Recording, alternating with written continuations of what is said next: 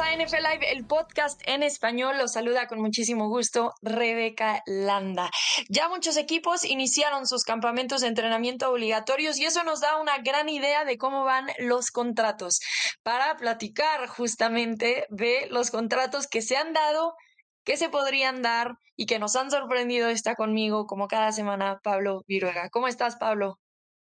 Muy bien, Rebe, ¿cómo estás? Saludos a todos nuestros amigos de NFL Live, el podcast en español. Ya hablabas, los contratos, ha sido un tema del cual se ha hablado mucho en estas últimas semanas y es, y es un momento eh, específico en el año donde se habla precisamente de eso. ¿Por qué? Porque no hay mucha actividad en el campo de entrenamiento, hay, eh, pues sí, entrenamientos voluntarios y demás, pero todavía los equipos no se reportan eh, en forma para la pretemporada y es el momento donde quieren asegurar a sus jugadores antes o los jugadores quieren estar seguros con sus equipos antes de que arranque la temporada. Así es. Bueno, nos dio una idea más o menos de quiénes quieren esos contratos porque algunos de los jugadores se ausentaron de las actividades organizadas de equipo voluntarias y otros también de las obligatorias. Tapanava obviamente quería estar con nosotros. Tapanava es un todoterreno, pero tiene unas muy merecidas vacaciones, está de descanso, así que el día de hoy lo extrañaremos, pero bueno, ya lo tendremos con nosotros la próxima semana.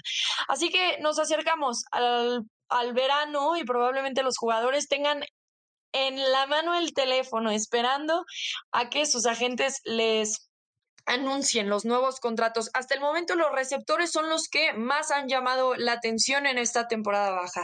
Los Jaguares de Jacksonville firmaron a, Christian Kirk por cuatro años, 72 millones de dólares. Tyreek Hill Davante Adams, AJ Brown, Stefan Diggs, Cooper Cup han firmado todos contratos con por lo menos 24 millones de dólares anuales. Y hay dos receptores más que podrían estar viendo eso en las próximas semanas. Los dos han tenido historias diferentes, Pablo, porque uno no se presentó en las actividades organizadas voluntarias, pero sí se presentó en las obligatorias y el otro no se presentó en ninguna de las dos. Así que hablemos un poquito de Debo Samuels y también de DK Metcalf. Si quieres, empezando con Debo. Em, es difícil, ¿no? Calificar un poco qué es lo que le deberían de pagar a este receptor, porque también tiene un papel muy importante como corredor. ¿Cómo le deberían de pagar? ¿Como corredor, como receptor, como una mezcla de las dos cosas? Yo creo que lo, deben, le deben de, pagar como eh, el impacto que tiene en la ofensiva de los 49ers, ¿no? Definitivamente como receptor. Eh, nunca he, no que nunca, pero me cuesta trabajo a veces eh, pensar que un jugador a una altura de la NFL pueda cambiar de posición después de haber jugado esa posición durante varios años. Yo sé que hay casos, por ejemplo, como el de Julian Edelman, que era coreback en la universidad, sí, pero en la NFL, pues de inmediato tomó el rol de receptor y receptor específico de un receptor slot. ¿no? Es difícil ver jugadores que empiezan siendo receptores y hacen el cambio a otra posición, a corredores y que tengan éxito. Mira, el primero que se me viene a la mente, Ty Montgomery, lo convirtieron en, en corredor en Green Bay y definitivamente pues no pudo funcionar. Tampoco no era un gran receptor, pero eh, creo que con el caso de Divo Samuel tiene que ser un receptor abierto y tienen que valorarlo de acuerdo al impacto que tiene en su ofensiva.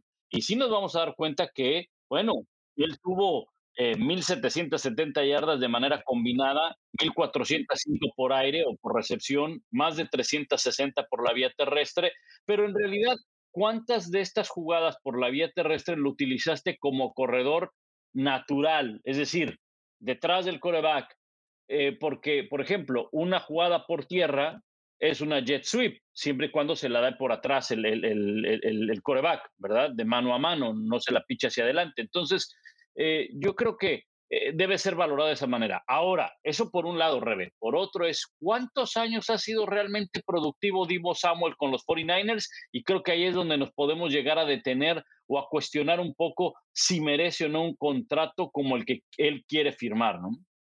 Claro. Ahora, es interesante esto que hablas sobre el impacto que tiene Debo Samuel, porque él mismo se ha llamado como un wide back, ¿no? Como un wide receiver, como un back corredor. Y bueno, es interesante porque ha estado compartiendo tanto, o sea, la temporada pasada eh, acumuló 1.770 yardas desde scrimmage. Además, sumó más touchdowns por tierra que por aire, que puede ser lo que tú dices, ¿no? O sea, porque hace una jet sweep o algo por el estilo que acaba resultando como una estadística terrestre más que una estadística aérea. Lo que me parece a mí interesante aquí también es probablemente parte del contrato que está tratando de debatir Samuel es que le quiten un poco de esas jugadas terrestres, porque sabemos que un jugador terrestre tiene mucho menos o sea, en promedio un corredor dura menos en la NFL que un receptor por la cantidad de golpes que tienen que llevarse, por lo físico que es el tipo de juego. Y eso también puede entrar un poco en, en, en el debate de lo que Samo puede pedir a la mera hora en un contrato, ¿no? Tal vez los 49ers dicen, te vamos a utilizar como te necesitemos. Y él quiere prolongar su carrera y quiera que entonces le quiten un poco de esas labores como corredor.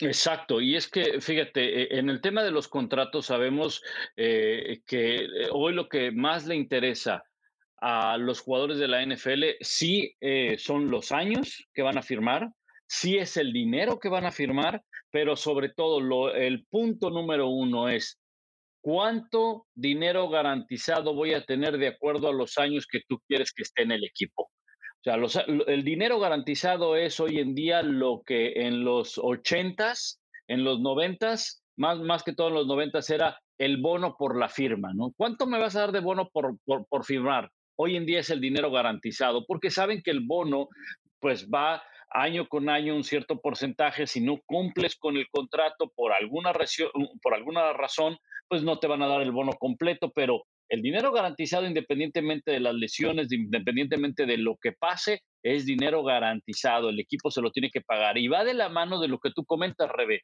Él dice, bueno, ok, dame un mejor contrato, dame dinero garantizado y bueno, dale, me rifo como corredor, ¿no? Porque, porque muchos dirían, bueno, ¿Cuál es la diferencia? Lo explicabas muy bien, la durabilidad que puede llegar a tener en la liga. Y es que no es lo mismo que te den el balón en la línea de scrimmage y que te tacle una ala defensiva, un tackle defensivo o un linebacker, a que, te, a, que atrapes el balón 15, 10 yardas por delante de la línea de scrimmage y tengas que enfrentar a un esquinero o quizá el golpe más salvaje te lo debe dar un safety, que más o menos estás ahí como que a la par, o sea, te puede echar un quite, ¿no?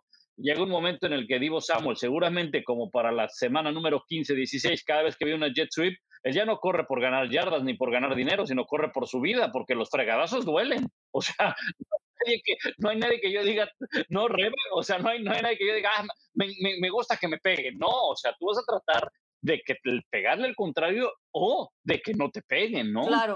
Bueno, y es interesante esto que dices sobre el dinero garantizado, tengo aquí un dato interesante. Tori Dandy es el agente de Divo Samuel y también es el agente de AJ Brown, que acaba de firmar un contrato por cuatro años, 100 millones con Filadelfia que incluye 57 millones en dinero garantizado. Y entonces eso perfectamente le puede servir como un modelo a San Francisco y a Samuel. Eh, o sea, para partir de ahí, porque además Samu puede argumentar lo que venimos mencionando, ¿no? Necesito más garantías por mi habilidad de impactar el juego como receptor y como corredor.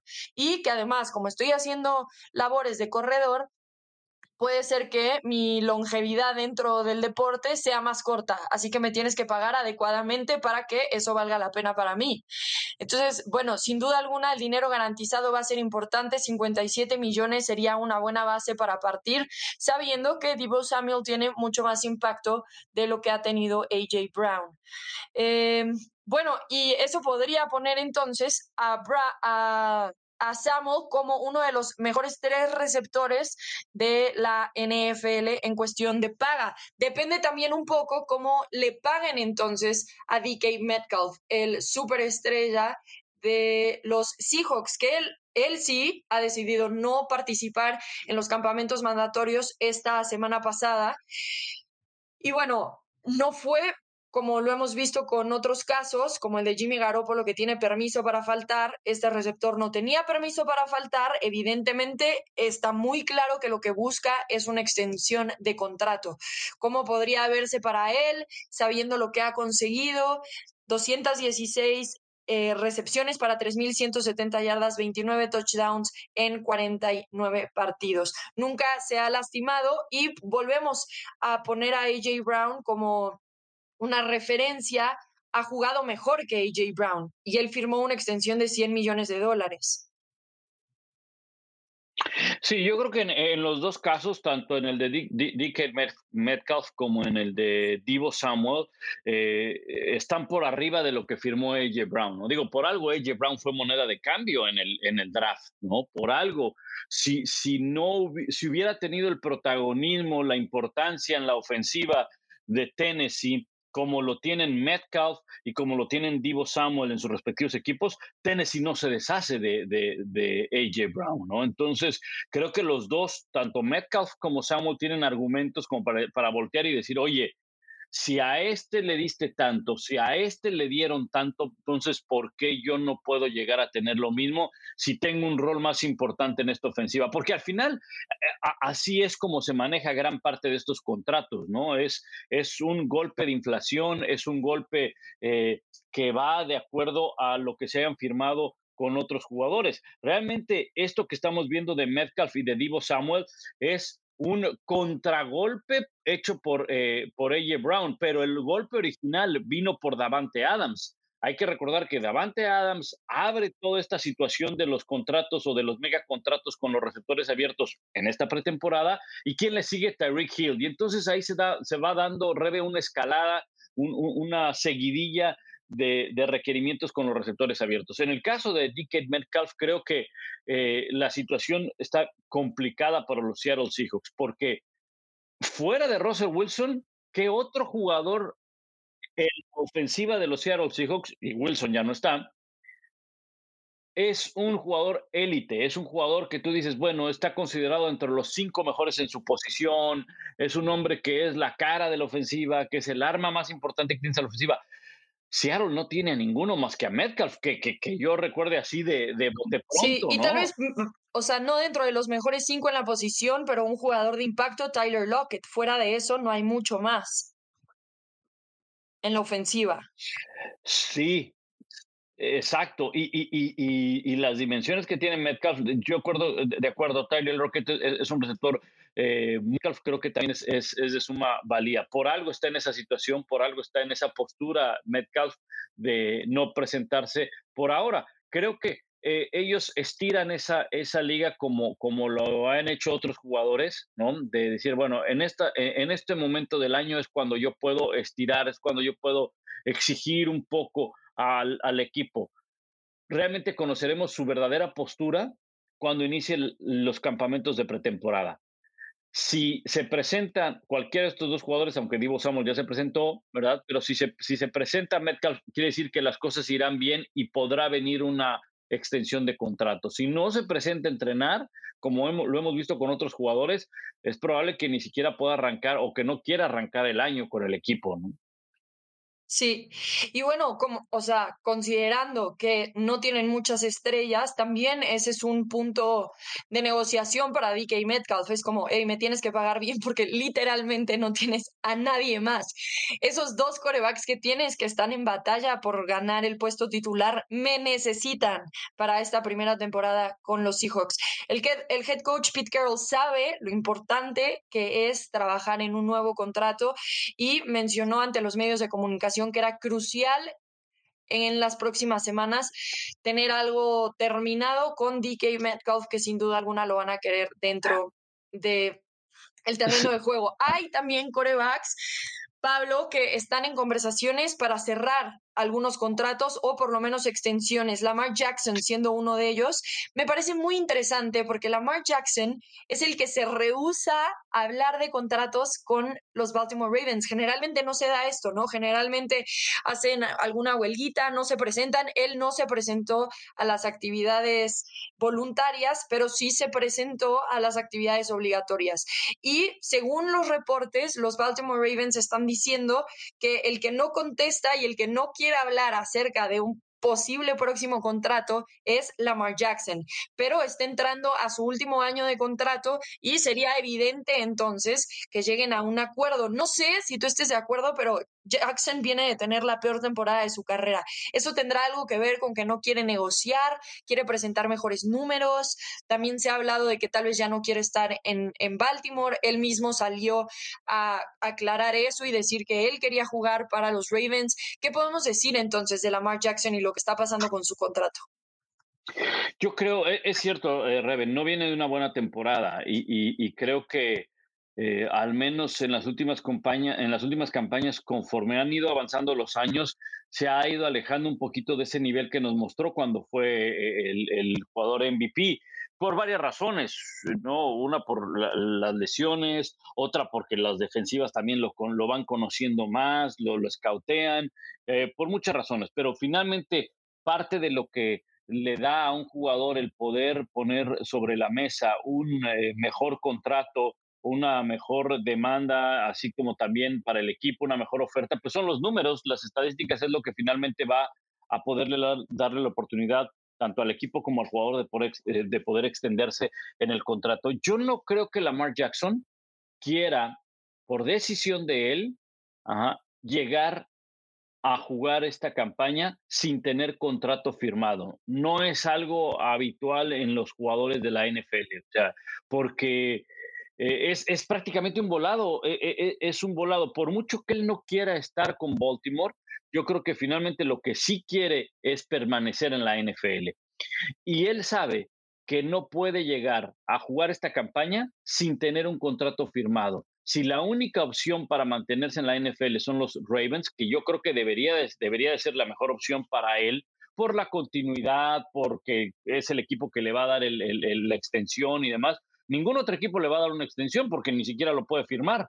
Tiene que convertirse en agente libre para que entonces otro equipo lo firme. Y para eso, Rebe, tiene que pasar una campaña. Y entonces, arriesgarse a que le vaya mal, entonces, ahorita, según, según Rebe, hay reportes de que podría firmar por unos 235 millones de dólares, cinco años, 160 garantizados con los Ravens. Quién sabe qué pase después de un año si le va mal, ¿no? Claro, o bueno, y deja tú que le vaya mal, que se lesione. O sea, por eso muchos jugadores piden un contrato antes de que se acabe su contrato actual, antes de entrar a su último año de contrato, porque ellos necesitan asegurar que por lo menos van a tener dinero garantizado para un futuro. Y en este caso, Lamar Jackson además es un coreback movible, es un coreback que corre mucho el balón y que sin duda alguna podría tener un poco de esas lesiones que podrían mermar completamente su carrera. Y, es muy buen punto lo que dices de 235 millones de dólares, porque veamos lo que sucedió, también lo podemos comparar un poco con lo que los Cleveland Browns le pagaron a Deshaun Watson esta temporada baja. Como bien mencionas, el mercado todo se eleva una vez que firman a alguien. Entonces, si está cerca o no, veamos un poquito la comparación entre cada uno de estos dos jugadores, ¿no? Le pagaron 230 millones de dólares a Watson y eso que tenía 22 casos civiles por eh, actitud inapropiada sexual con mujeres, ¿no? Y lo contrataron después de ni Ahora ya son 24, posiblemente 26. Y, y lo contrataron sin haber jugado toda la temporada 2021. Está bien, Watson tiene tres Pro Bowls en su currículum. Jackson tiene dos Pro Bowls, un All Pro y además ganó la temporada 2019 como jugador más valioso de la liga.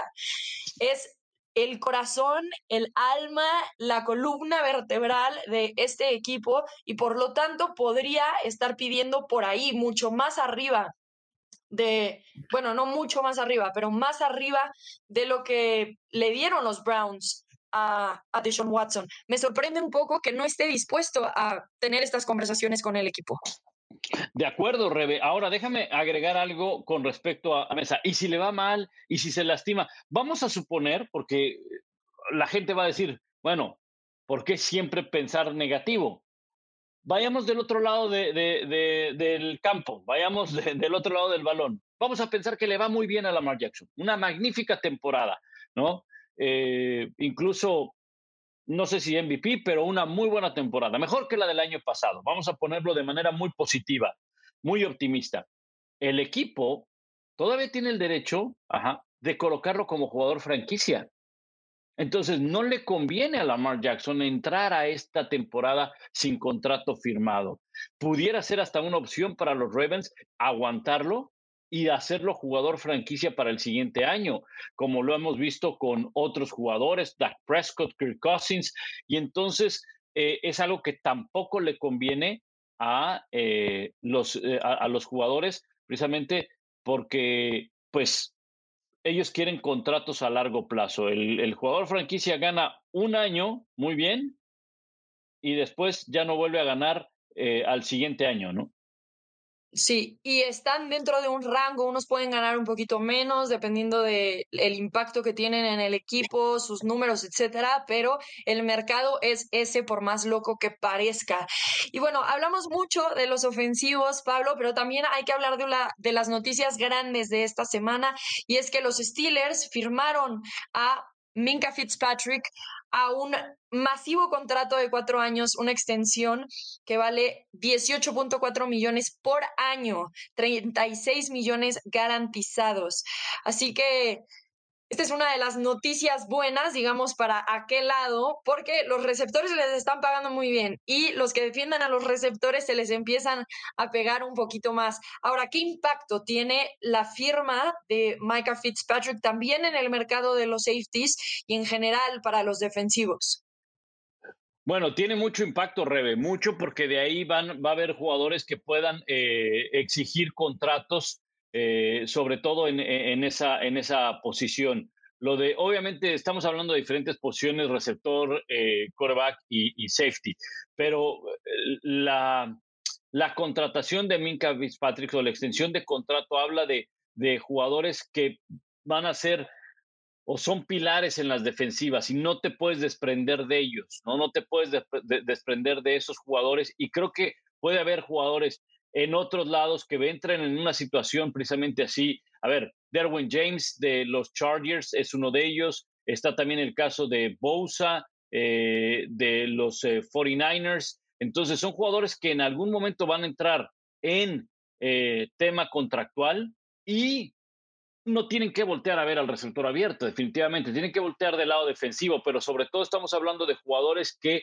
impactan, que son líderes en esa unidad y que tienen que ser firmados por algo similar o por algo mejor, dependiendo de lo que hayan realizado en las últimas campañas. Claro, por ejemplo, podemos hablar ahí de, no sé, Jesse Bates de los Cincinnati Bengals, ¿no? Un jugador que es de mucho impacto para los bengalíes, que ya salió a hablar que no quiere ser el safety mejor pagado, entonces eso podría ponerlo un poco por debajo de Fitzpatrick. Pero bueno, eh, pone nuevamente un estándar de cómo está el mercado para los safeties. Eso también afecta entonces a Derwin James, safety de los de los Chargers. Y ahí sí, Derwin James es un jugador de muchísimo impacto que está llegando al final de su contrato de novato y que ha sido una pieza de ajedrez para los Chargers, ¿no? O sea, hablan de Derwin James como si fuera un coreback. Y sí, bueno, tenemos a Derwin James, entonces estamos poniendo piezas alrededor de él y por eso trajimos a Khalil Mack, porque entonces del otro lado tenemos a Joey Bosa. Y es un jugador que tiene muchísimo impacto y que ahora con la nueva marca que pone a Fitzpatrick de cómo deberían de pagarle a los safeties, sin duda alguna también afecta este tipo de jugadores que van a estar buscando un contrato, ¿no? Sí, mira, para que nos demos una idea, el contrato de, Fitzpatrick, tú bien eh, lo mencionas, eh, lo convierte en el mejor safety pagado, pagado. Para que nos demos una idea, Jamal Adams era el mejor pagado, el jugador de eh, Seattle. Misma edad, mismos años en la liga, un contrato de, tres y medio millones más grande que el de Jamal Adams, el que firma Fitzpatrick. Es decir, él firmó por cuatro años y 73, Adams firmó por cuatro y 70, pero el dinero garantizado es ahí lo que volvemos a ese mismo punto. El dinero garantizado que tiene Jamal Adams en su contrato es de 21 millones de dólares. Lo supera hasta 36 Fitzpatrick. Entonces, es una escalada, va a ir esto subiendo. Eh, entonces, sí, hay otros jugadores que lo van a exigir. Ya hablabas tú en el caso de, el de los Chargers, que definitivamente le darán un, mejor contrato, ¿verdad? Por, por, la posición y por la importancia, yo insisto, que tiene en el equipo. Eh, Derwin James de los Chargers es un jugador que, bueno, ha estado involucrado que en más de 250 tacleadas, 173 eh, el solo, cinco y media capturas y así como hablábamos de la importancia de jugadores de los Chargers del lado ofensivo, pues necesita también un Justin Herbert tener algo importante del lado defensivo. Claro, claro, y es súper interesante esto porque ponen el estándar, ¿no? Lo pone Micah Fitzpatrick. Y Jesse Bates tiene el mismo agente que tiene Fitzpatrick, el mismo que además representa a Deshaun Watson. O sea, este agente está en llamas, ¿no? Entonces, acaba de conseguirle un súper contrato a Deshaun Watson en medio de muchísima controversia en la NFL y después aseguró el contrato más grande para un safety en la historia de la liga. Podemos pensar entonces que el siguiente paso va a ser para Bates y que nuevamente se va a poner un nuevo estándar para los safeties en pocas semanas si es que acaba afectando Jesse Bates eh, el mercado y también eso, entonces, considerando a Derwin James, podría afectar al safety.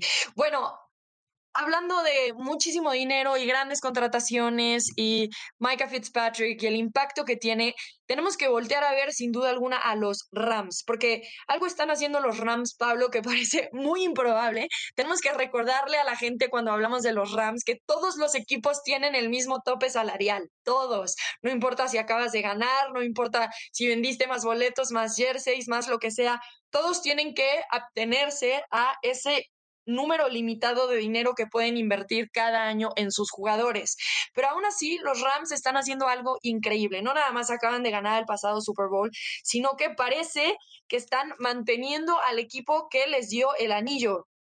El primer gran movimiento fue firmar a Matthew Stafford en una extensión de contrato, eso fue en marzo, y manteniéndolo en la franquicia hasta el 2026. Luego, la semana pasada, trabajaron el contrato de Aaron Donald, lo hicieron el jugador no coreback mejor pagado en la historia de la liga y después firmaron a Cooper Cup a una extensión de tres años.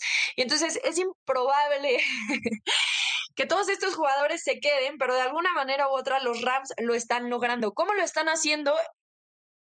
Mientras que se siguen manteniendo debajo del tope salarial.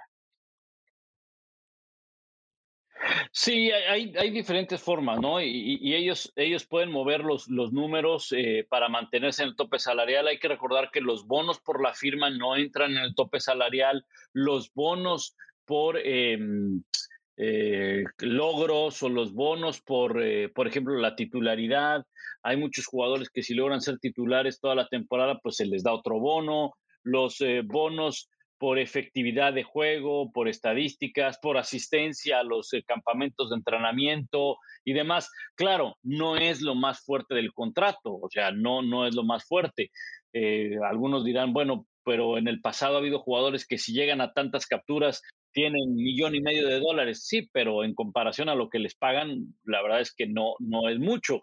Eh, no lo dejan a un lado, ¿verdad? Los jugadores este medio millón de dólares o lo que sea por los bonos, pero ellos logran mover los números para poder cubrir o, ser, o, hacer extensiones de contrato, por ejemplo, esta extensión de contrato que le hicieron o reestructuración de contrato que le hicieron a Matthew Stafford, pues esas ya están establecidas desde la primera firma que hacen, no es algo sorpresivo.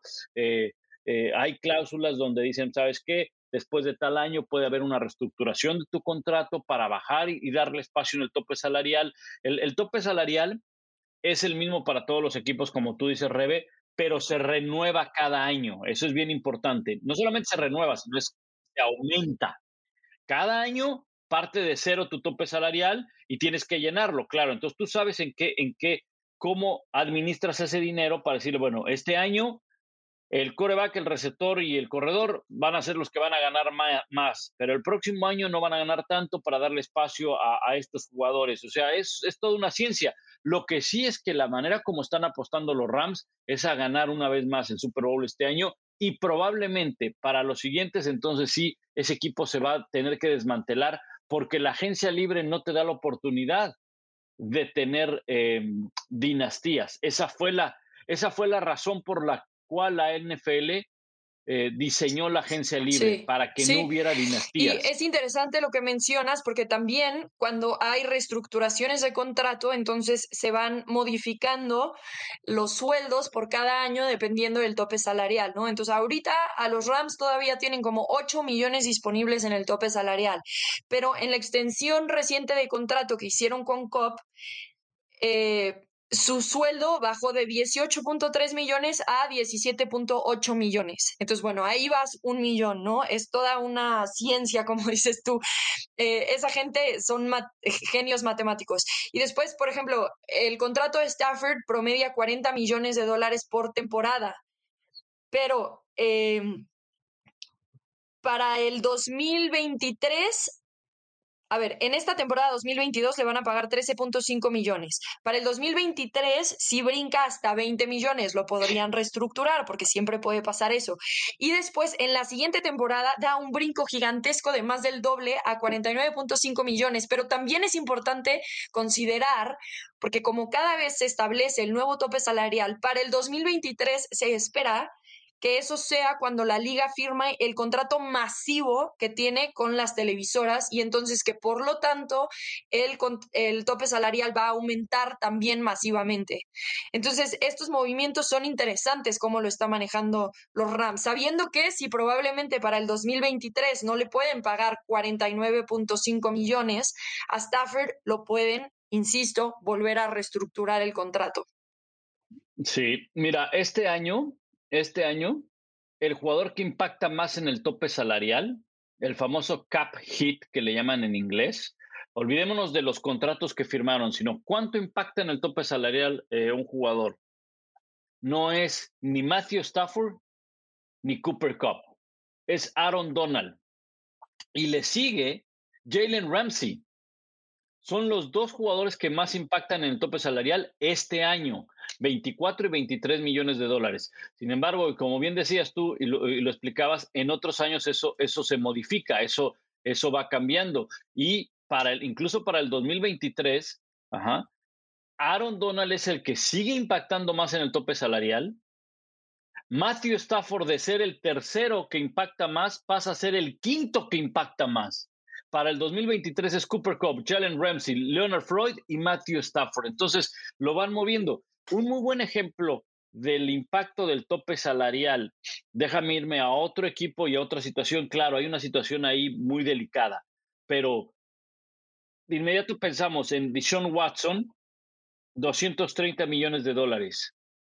¿Cuánto impacta en el tope salarial este año? Un millón de dólares. Un millón.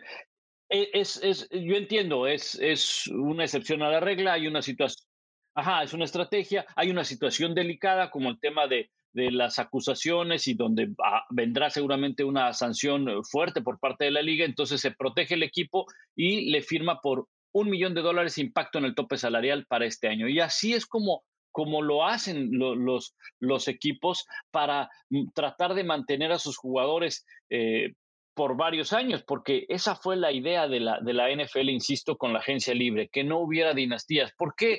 Eh, eh, porque sabemos, Rebe, que las dinastías no le vienen bien a las ligas, no le vienen bien. Al aficionado le encanta, ¿no? Claro, al aficionado de los Rams ahorita le encantaría una, una, dinastía, no así el de los, de los 49ers, ¿verdad?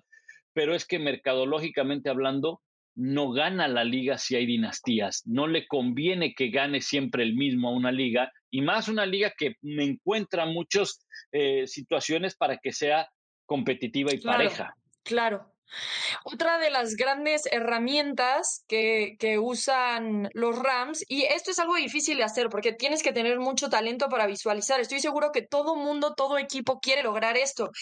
Pero lo que ha pasado con, con los Rams es que han estado drafteando muy bien. Recuerden que no han tenido una selección de primera ronda desde el 2016 y aún así tienen 11 titulares proyectados que han seleccionado en rondas tardías, ya sean selecciones del segundo o tercer día.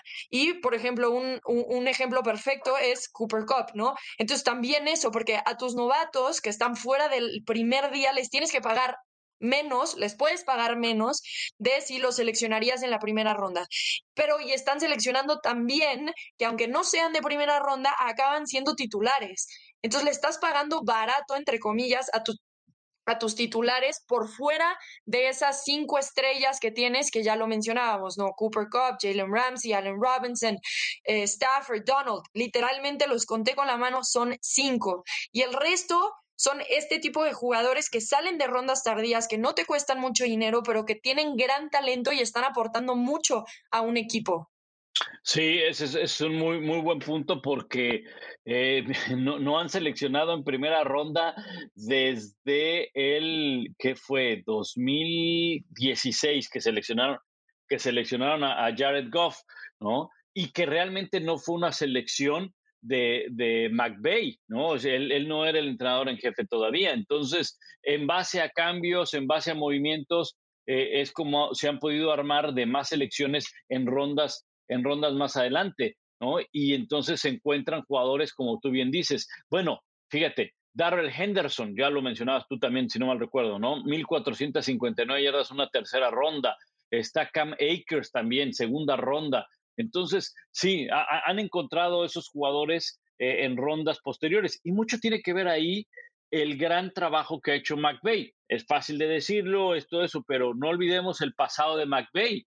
El papá eh, estaba involucrado en la oficina de los 49ers, ¿no? Entonces, desde muy pequeño no solamente aprendió el tema de entrenador, de estar involucrado con un equipo, sino de buscar en el draft, saber seleccionar, como que tiene esa escuela de entrenador y también de ejecutivo. Entonces, le ha funcionado a los Rams por ahora, porque no olvidemos que, que no ha dejado de ser un equipo competitivo, aunque ha sido campeón en este último año, eh, pero llegó a un Super Bowl ya hace un par de años eh, y, es uno de los candidatos a volver a, al Super Bowl para la siguiente campaña. E, exacto, exacto. También otra cosa que ha hecho bien tal vez a muchos no les guste, pero que ha hecho bien Sean McVay, es dejar ir a algunos jugadores, ¿no? Entonces, por ejemplo, no pudieron retener a Von Miller, que acabó firmando por 120 millones, no han firmado a Oteo Beckham Jr., que sigue como agente libre después de que se rompió los ligamentos la temporada pasada en el Super Bowl. Así que, bueno, todavía podrían volver a firmar al receptor, pero es verdad que están también cuidando a qué talento pesado, digamos, vuelven a firmar, dónde están invirtiendo su dinero. Dejaron por lo pronto ir a Von Miller. Y bueno, teníamos ahí una sección preparada para ustedes en honor a Tapa Nava, que no está hoy con nosotros, el TV y Notas. Échatelo, Pablo. El TV y Notas. Oye, antes de ir a eso, para este, darle todavía un poquito más fuerza y suspenso a nuestros amigos, este, eh, incluso algo que al menos estableció McVeigh la campaña anterior, fue algo muy similar a lo que ocurre con la NBA. La fecha de cambios en la NFL es una fecha donde, ah, viene, viene el cambio. Y realmente no, ha habido no había habido cambios tan fuertes, tan sonoros o que impactaran tanto a un equipo, porque es difícil poderlo hacer en la, en la NBA, en la NFL, perdón. En la NBA sí puedes hacer algún cambio, traes a dos jugadores y tu equipo cambia por completo, por completo. Lo hizo McVeigh en la, en la campaña anterior. No olvidemos, en la fecha de cambios, él trajo a Von Miller y, atrajo, y, trajo a Odell Beckham Jr., que acabó siendo eh, agente libre. Y cómo impactaron en la postemporada estos dos jugadores, ¿no? Durante los playoffs y en el Super Bowl, por supuesto, Von Miller, ¿no?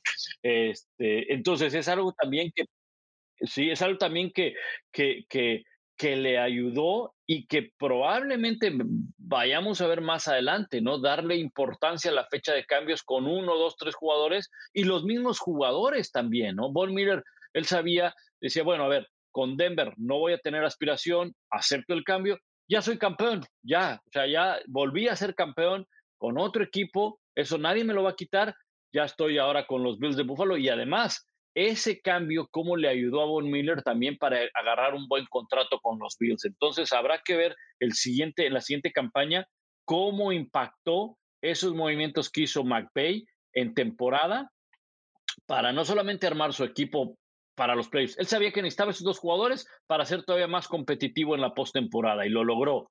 Y le ayudó de paso a los jugadores. Bueno, no ha sido del Beckham Jr., que desafortunadamente trae, sufrió esa, esa lesión. Oye, este, de lo de la, sección que es bien querida y bien alimentada siempre cada semana por el Tapa, ¿verdad?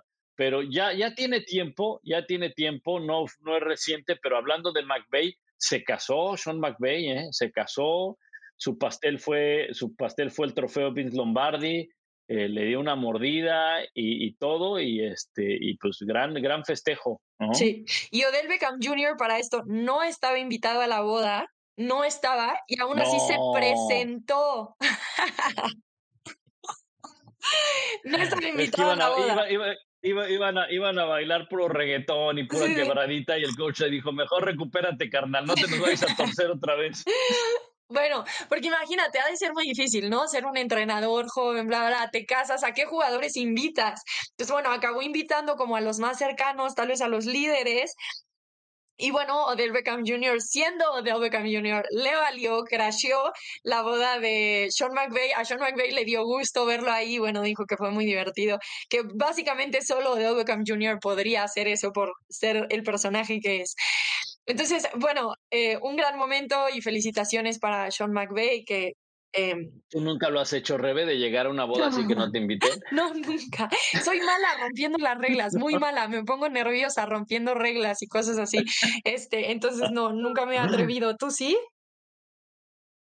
No, no, nunca, nunca, tampoco, tampoco, no, no, somos, somos muy respetuosos. Exacto. Probablemente a ti sí te acepten en una, probablemente a ti sí te acepten en una boda, Rebe, a mí probablemente no. Bueno, depende de qué boda decida crashear, tú también, depende de qué boda decidamos crashear. Bueno, sí, exacto, imagínate, no te vas a presentar a la boda de tu ex, ¿verdad? Exacto, ahí no voy a ser muy bienvenida. Bueno, vamos cerrando, Pablo, ¿tienes alguna notita, algo que quieras compartir antes de que nos despidamos? Pues básicamente tocamos lo más importante, ¿no? El tema de, Fitzpatrick es, eh, es, bien importante. Oye, y está el tema de, de Dishon Watson. Yo sé que semana a semana hablamos de, de, esto y lo hemos tocado una y otra y otra vez, pero creo que conforme avanza el tiempo se están, se están presentando dos cosas que, que una me sorprende. O sea, siguen apareciendo acusaciones a Dishon Watson y esto pone una presión fuerte a la liga debe tomar alguna, alguna medida la liga, independientemente de que la ley está haciendo su trabajo y, demás, pero, pero no, sé, no sé si a la liga le convenga que un jugador con 24 acusaciones, independientemente de que estén por comprobarse sí o no, porque han seguido saliendo testimonios incluso, eh, esté en el terreno de juego. ¿no? O sea, creo que la liga debe tomar una postura y yo estoy seguro que la liga lo hará en la pretemporada. El tema es también ver cómo será la sanción. De cuánto será la sanción. Yo creo que si la liga va a sancionar, deberá de ser, desde mi punto de vista, un año el que no esté en la liga de Sean Watson, al menos un año. Pues veremos, entonces eso todavía no se soluciona. Roger Goodell tiene mucho trabajo porque también se va a presentar en corte para el juicio ante Dan Snyder propietario ahora de los llamados commanders por una situación de actitud inapropiada en el ámbito laboral. Esta demanda lleva ya tiempo, ahora se está presentando en juicio y bueno, Dan Snyder no estará presente, dijo que no se iba a presentar, que tenía un compromiso eh, con la liga, pero Roger Goodell sí estará presente y va a testificar, entonces también tendremos respuesta un poco más sobre el futuro de Dan Snyder como propietario de los Commanders. Muy bien, con esto entonces, Pablo Viruega y Rebeca Landa nos despedimos de este episodio NFL Live, el podcast en español. Muchísimas gracias por acompañarnos una semana más y nos escuchamos hasta la próxima.